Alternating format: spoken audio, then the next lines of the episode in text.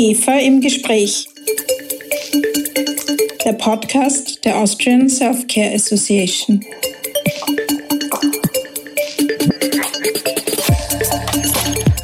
Herzlich willkommen bei GEFA im Gespräch, dem Podcast der österreichischen Self-Care-Industrie. Vor nicht einmal einem Jahr hat die GEFA ihren Podcast gestartet und schon sind wir bei Staffel 3 angelangt. Bei unserer neuen Staffel dreht sich alles um Trends in der Self-Care und am OTC-Markt. Und ich freue mich schon sehr auf die Gespräche mit großartigen Expertinnen und Experten. Heute darf ich zwei echte Brancheninsider im Podcast-Studio begrüßen. Wir haben Ulrich Zander von Sempora und Thorsten Kujat von Bayer eingeladen und ich werde gleich mit Ihnen über die neuesten Entwicklungen im Vertrieb von OTC plaudern. Herzlich willkommen, Herr Zander. Schön, dass Sie da sind, Herr Kujat. Hallo. Frau Nagel. Ich bin schon sehr neugierig, was sich da so bei den Vertriebskanälen tut. Ganz besonders seit Douglas in den Apothekenversandhandel eingestiegen ist. Bevor wir darüber alles Wichtige erfahren, möchte ich meine beiden Podcast-Gäste kurz vorstellen. Ulrich Zander ist diplomierter Volkswirt und Inhaber und Geschäftsführer von Sempora Consulting. Seit 25 Jahren ist er als Strategieberater aktiv. Sempora hat einen Schwerpunkt am Healthcare-Markt und gibt jährlich die vielbeachtete Apothekenmarktstudie heraus. Thorsten Kujat ist gelernter Kaufmann und seit 2009 Vertriebsleiter bei der Bayer Vital Consumer Health GmbH in Deutschland. In unterschiedlichen Funktionen war er zuvor im OTC-Gesundheitsmarkt tätig. Er kennt die zahlreichen Facetten im OTC-Vertrieb und weiß, wo die strategischen Vor- und Nachteile unterschiedlicher Vertriebskanäle liegen. Herr Zander, im Februar sorgte die Nachricht für Überraschung, dass Douglas in den Versandapothekenmarkt einsteigen wird. Was steckt dahinter und was bedeutet das für uns von der Selfcare-Industrie? Ja, also Tina Müller, CEO von Douglas, hat ja gesagt, äh, das ist der strategische Einstieg in den deutschen und europäischen Online-Apothekenmarkt für Douglas. Bums, das ist natürlich schon mal eine Ansage. Also es ist gleich international gedacht äh, und auch als ein Einstieg offensichtlich nicht nur in eine äh, Probierphase, sondern mit dem Anspruch, das ist an anderer Stelle ja auch gesagt worden, ist da gleich auch mit Amazon aufzunehmen, wenn die dann kommen dort nicht nur als ein Versender, sondern auch als eine Plattform zu fungieren. Das ist aus deren Perspektive, glaube ich, auch nachvollziehbar, weil die selber bekundet haben, Healthcare ist noch größer als Beauty ähm, und dann ist das ein Wachstumsfeld, was man sich nicht entgehen lassen möchte. Wahrscheinlich auch klug, jetzt dort einzusteigen, bevor dann, wie gesagt, ein Amazon aus dem Dickicht gebrochen kommt äh, und äh, den Markt nochmal neu anschwingen wird. Für die Pharmahersteller unserer Einschätzung nach schon auch eine Herausforderung. Klar, man hat ein äh, online erfahrenen und äh, äh, markenstarken, consumer-affinen Player, der weiß, wie man Marken online inszeniert. Das ist für einen OTC-Hersteller sicherlich auch spannend und reizvoll, gibt Chancen und Möglichkeiten. Auf der anderen Seite wird es, wenn es denn funktioniert, ein substanzielles Key-Account sein, was äh, sich dann auch bei äh, Konditionen und WKZ-Forderungen ähm, zeigen wird. Und das ist dann schon auch für die OTC-Unternehmen äh, Fluch und Segen zugleich. Also dort eine Partnerschaft zu finden, die für beide Seiten dann ertragreiches Wachstum ermöglicht, wird die Herausforderung sein. Äh, das wird sicherlich gelingen, aber, aber auch nicht allen und die größeren sind da wahrscheinlich schon auch ein bisschen im Prä. Ist das nur in, in Deutschland oder ist der Rollout auch für Österreich? Ja, die haben das schon mit dem Verständnis gemacht, das europäisch aufzubauen, äh, als, als, als ein substanzieller europäischer Online-Apotheken-Player. Jetzt sind ja die, die Online-Apothekenmärkte sehr unterschiedlich in Europa in ihrer Bedeutung, auch in ihren rechtlichen Restriktionen und Möglichkeiten. Das werden die sich genau anschauen, aber der Markt ist sicherlich auch dem eigenen Verständnis nach klar größer als Deutschland. Spannend, spannend. Herr Kujat, ich habe äh, in meinen Vorbereitungsarbeiten ein Interview mit Ihnen aus unserer Verbandszeitschrift der Quintessenz aus dem Jahr 2015 gefunden. Damals haben Sie zu mir gemeint, Bayer bekannte sich zum Versandhandel. Dafür wurden wir zuerst abgestraft. Aber es stand für uns fest, dass sich die Arzneimittelindustrie mit der Apotheke und dem Versandhandel auseinandersetzen muss. Wie hat sich die Zusammenarbeit mit den Online-Apotheken für Bayer seither entwickelt? Und wie sehen Sie die Entwicklung des Versandhandels insgesamt? Und wie muss sich die Apotheke positionieren? Was glauben Sie da? Also ich kann mich noch gut daran erinnern, ich weiß das noch. Und ich weiß auch, als wir im Jahre 2008, 2009 mit Bayer dort eingestiegen sind, in dem Versandhandel und uns dazu bekannt haben, gab es ja wirklich am Anfang erstmal so Prügel. Und das hat sich auch eine ganze Zeit lang gar nichts getan. Aber so ab 2015, 2016 sah man, dass die Versandhändler sich auf die holländische Seite begeben haben, mehr oder weniger. Und ähm, von dort aus anders agiert haben, sind größer geworden, haben sich konsolidiert und auf einmal waren wir in einer Situation, in der wir feststellten, wir haben auf einmal große Partner an der Hand. Also ich erinnere mich noch an den Moment, dass ein Versandhändler mir gegenüber saß. Dort durften wir uns noch persönlich treffen. Das war vor Corona und sagte, Sie können mir gratulieren, weil ich mache eine Milliarde Euro Umsatz. Und das räumt natürlich den Markt auf. Ne? Und das räumt natürlich auch uns auf, weil wir haben auch immer festgestellt, von jetzt auf gleich spielen wir mit großen Partnern. Und das ist kein Spiel mehr, sondern hier wird es immer ernster. Das, was Herr Zander ja gerade auch zuvor schon gesagt hat, wenn wir jetzt über Douglas reden oder auch Amazon, die da eintreten, da sind große Player jetzt mittlerweile am Markt und die wissen ganz genau, was sie tun. Und die denken nicht nur für Deutschland, sondern die denken generell immer, wie kann ich global werden, wie kann ich größer werden, dann steckt ganz, ganz viel Musik drin. Ne? Und wenn ich das jetzt nochmal auf den deutschen Markt auch so beziehe, wie sich das für uns dann weiter ausgewirkt hat, ist, dass wir äh, durch die intensive und gute Zusammenarbeit, Gott sei Dank in den Rängen immer noch weit vorne sind, aber auch lernen konnten, auch mit den Versandhändlern lernen konnten und wussten, aha, wo oder wissen, wo positionieren sie sich hin und welche Kunden erreiche ich da? Weil es gibt immer noch Unterschiede auch zur deutschen Apotheke oder zur niedergelassenen Apotheke in Deutschland.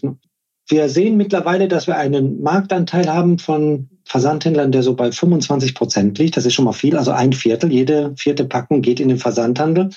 Ich glaube aber auch prognostizieren zu können, dass es 2025 bis 2030 auf 30 bis 40 Prozent gehen wird. Das hat einfach auch mit dem Trend zu tun und Corona boostet das ja gerade auch. Ne? Also ich habe auch damals scherzhafterweise mal gesagt, als wir im Lockdown waren und dann im Homeoffice her auch zu Hause, ich habe anschließend den Postboten gekannt und seine ganze Geschichte, weil er täglich bei uns war, ne? weil man alles geordert hat und man merkt auch immer, wie einfach das ist. Und da ist natürlich dann die letzte Frage ihrerseits gerechtfertigt, wie positioniert sich eigentlich Apotheke oder wie muss sich Apotheke positionieren? Und ich versuche schon immer, auch in Symposien darauf hinzuweisen, dass die Apotheke den Kampf gegen den Versandhandel niemals gewinnen kann. Das geht nicht, weil im Versandhandel habe ich zum einen ein anderes Kundenklientel, was sowieso digital sehr, sehr affin ist und was sehr preisorientiert ist. Der Versandhandel definiert sich größtenteils aktuell gerade durch Preise und die Apotheke muss sich anders positionieren. Und die einzige Chance, dass die Apotheke in diesem Konstrukt sehr gut überleben kann, ist, dass eine Apotheke sich entwickelt vom Krankheitscenter zum Gesundheitscenter. Ich sage es mal so lapidar. Ne? Denn wann gehe ich heutzutage in die Apotheke? Ich gehe in die Apotheke, wenn ich krank bin. Und ich muss als Apotheker es schaffen, das umzukehren, dass ich in die Apotheke gehe als Kunde, um gesund zu bleiben. Und das ist ein Wandel, der, der liegt noch vor uns. Den muss Apotheke bestreiten. Und dann kann man auch den Versandhandel in Ruhe lassen, weil dann stelle ich mich als Gesundheitszentrum dar und das wird niemals ein Versandhandel bieten können. Und damit haben dann beide eine gute Daseinsberechtigung. Sehr interessante Einblicke. Was empfehlen Sie denn den Herstellern dann generell? Wie sollten die sich angesichts der Vielfalt aus Online- und Offline-Vertriebskanälen positionieren? Was können die tun?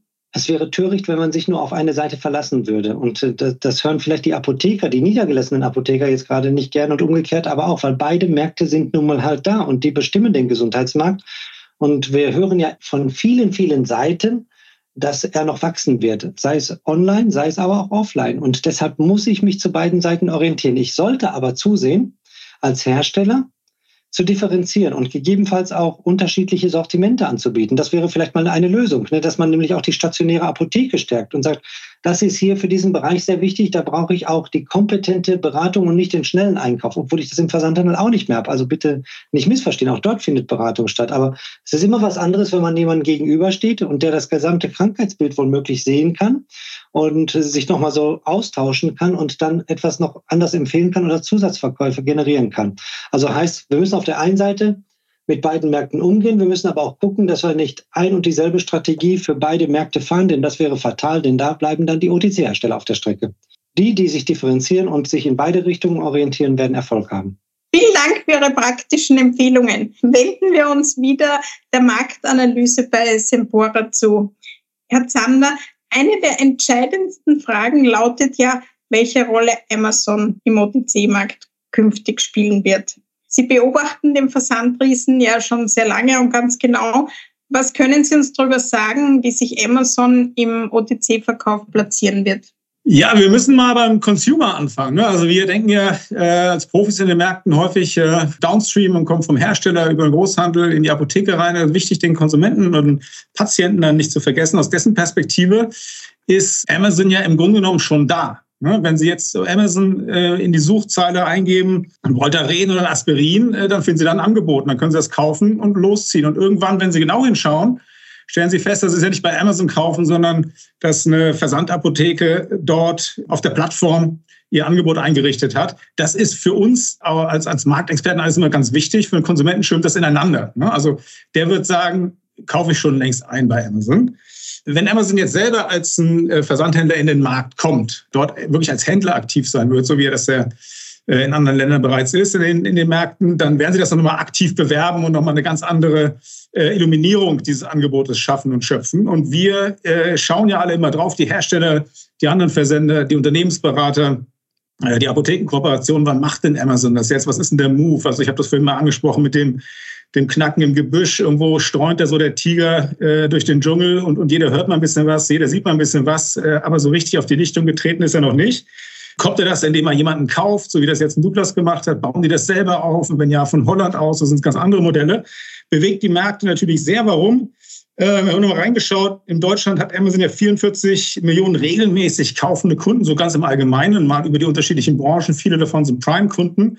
Die sind natürlich sofort in der Optik für ein eigenes Versandapothekengeschäft bei Amazon. Und wir bei Sempora als Strategieberatung tut man gut daran, gelegentlich auch mal in die Märkte reinzuleuchten und die Teilnehmer zu befragen, was sie denn so bewegt und umtreibt. Das machen wir immer im, im ersten Quartal eines Jahres, fragen die OTC-Hersteller, fragen die Apotheken und die Konsumenten zu den großen und kleinen Dynamiken in den Märkten und haben auch dieses Jahr wieder gefragt, wenn Amazon jetzt eine Versandapotheke wäre, würdet ihr denn da kaufen? Mal die Konsumenten gefragt. Ein online repräsentatives Cluster von über 1000 Teilnehmern. Und immerhin 50 Prozent der Befragten sagen, also OTC, äh, also Selbstmedikationsarzneimittel, würde ich bei Amazon kaufen. Jetzt schon 50 Prozent. Und verschreibungspflichtige Arzneimittel auch 26 Prozent. Also auch da ist die Hemmung relativ gering.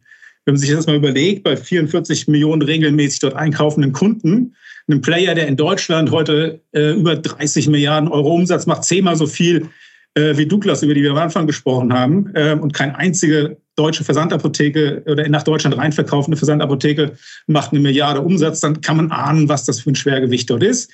Was werden die darstellen? Convenience, preisattraktive Angebote, äh, hohes Maß an Kulanz, äh, One-Stop-Shopping. Äh, das sind so die Stärken, die wir aus anderen Bereichen auch kennen und schätzen. Das werden sie dort auch darstellen und verkörpern. Ähm, werden sie für Gesundheits- oder Arzneimittelkompetenz stehen? Nein, natürlich nicht.